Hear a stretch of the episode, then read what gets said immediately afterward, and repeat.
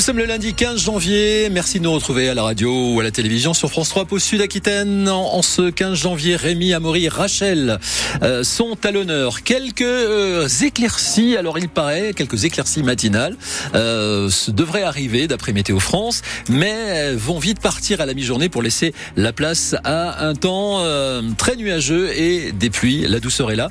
Et elle sera là aussi cet après-midi. On va détailler tout cela, bien sûr, avant, euh, avant 8h moins le quart, heure à laquelle nous retrouverons un photographe pas tout à fait comme les autres. Il s'appelle Olivier Robinet. Il est à Navarinx. Et figurez-vous qu'il a photographié 1200 pèlerins qui sont passés chez lui. Il en a fait une grande fresque à Navarinx et même un livre.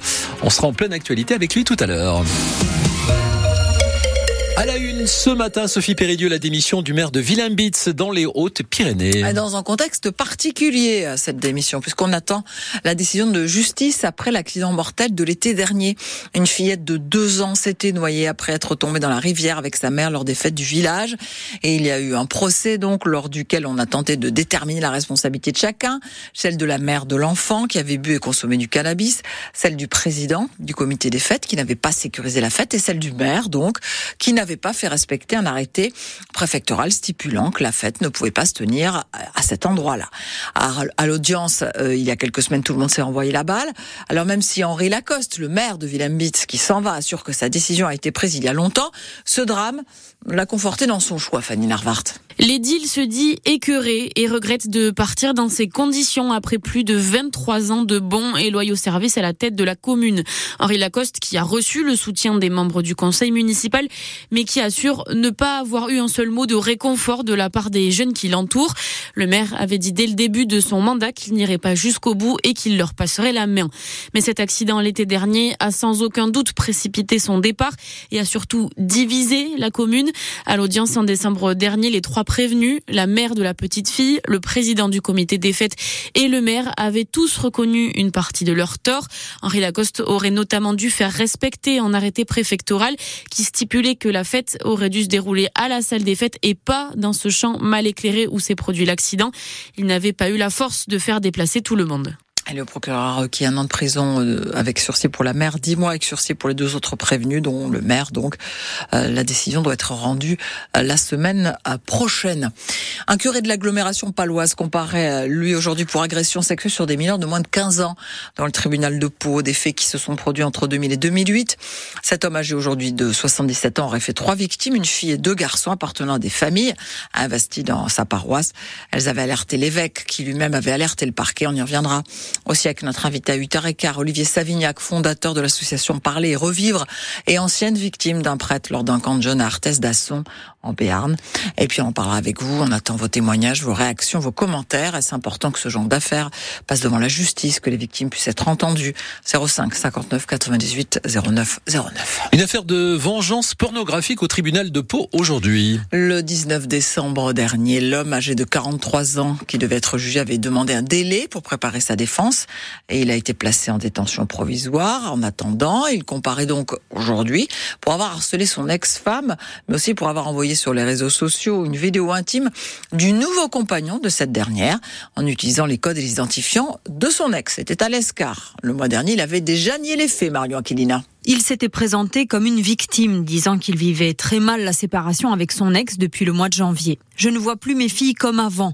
J'aimerais juste que ça s'arrête, continuer ma vie. C'est un an de guerre, pour rien, on se détruit. Effectivement, le parquet avait rappelé que le prévenu avait volé le téléphone portable de son ancienne compagne. Il avait été placé sous contrôle judiciaire. Malgré cela, il a usurpé son identité pour utiliser son compte sur les réseaux sociaux et envoyer une vidéo intime du nouveau compagnon de son ex le film a été envoyé à ses contacts professionnels et personnels. Pour ce dossier, l'homme âgé de 43 ans a demandé un délai pour préparer sa défense et en attendant d'être jugé, il avait été maintenu en détention provisoire pour éviter le renouvellement des faits à l'égard de son ex. Un procès donc prévu aujourd'hui euh, lors de l'audience le mois dernier. La victime n'était pas venue au tribunal par peur des représailles, avait dit son avocate. Un quadragénaire euh, grièvement blessé dans une sortie de routière matin tôt vers 5h30 à Escondo, à l'est de Vic, en Bigorre. Euh, le conducteur a perdu le contrôle de sa voiture qui s'est retrouvée sur le bas-côté de la nationale et a dû être désincarcéré par les secours. Il a été hospitalisé à Tarbes. Un jogger d'une quarantaine d'années lui est mort à 400 mètres de chez lui à Morlas. Il a été retrouvé en fait inanimé par un couple de promeneurs au niveau de la promenade des Sources ils ont essayé de le réanimer en lui faisant un massage cardiaque, mais n'ont rien pu faire. La Réunion confinée en raison du passage du cyclone Bellal. 27 000 personnes privées d'électricité ce matin et ça risque de s'aggraver car l'alerte euh, au cyclone est violette. Des vents de 200 à 250 km heure sont attendus, des vagues de 8 mètres en moyenne. Ce sont 870 000 habitants qui doivent rester euh, chez eux. Une centaine de personnes se sont rassemblées devant la préfecture de Tarbes hier matin, comme à Paris, Lyon, Marseille, euh, Nice et d'autres villes de France dans le cadre de l'appel national. De nombreuses associations contre la loi immigration ont voté le 19 décembre. Tous demandent qu'elle ne soit pas promulguée et dénoncent un texte raciste et xénophobe. La loi est actuellement examinée par le Conseil constitutionnel qui doit se prononcer le 25 janvier. Il est 7h36. La section paloise a fait un pas de plus vers une qualification en Challenge Cup. Euh, deuxième victoire en trois matchs des rugbymen béarnais. La première à l'extérieur cette saison à la Challenge Cup. C'était hier 33-20 contre les Cheetahs. Le match c'est s'est joué à Amsterdam, euh, mais c'est une équipe sud-africaine. Trois essais palois signés Maddox, Gailleton et Robson.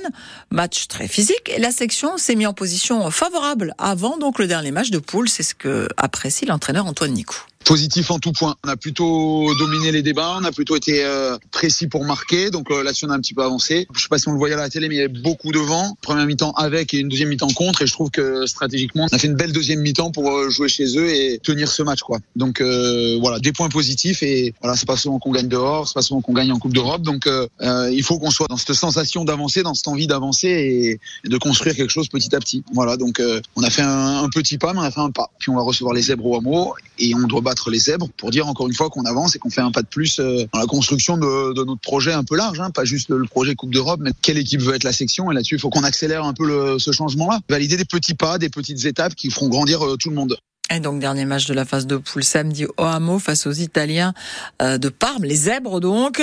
Une victoire assurera à la section sa place en huitième de finale. On en reparle évidemment euh, entre 18h et 19h dans 100% Club ce soir avec l'ailier de la section Thomas Carole.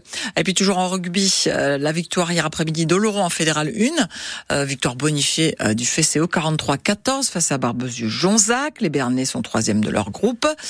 Bagnères ramène lui un bonus défensif de Toulouse. Défaite 16-13 face au Toek Toac. Euh, donc, et le week-end prochain, euh, le Stade Bagnéret, quatrième, recevra Saint-Sulpice sur l'Aise, alors que euh, le FCO, troisième de son groupe, se déplacera à Rion Morsinx. Les handballeurs français ont été freinés par la Suisse au championnat d'Europe de handball en Allemagne. Hier soir, donc, les tricolores ont concédé un nul 26 partout. Ils joueront leur qualification pour le tour principal demain soir, 20h30 demain, face à l'Allemagne, le pays organisateur.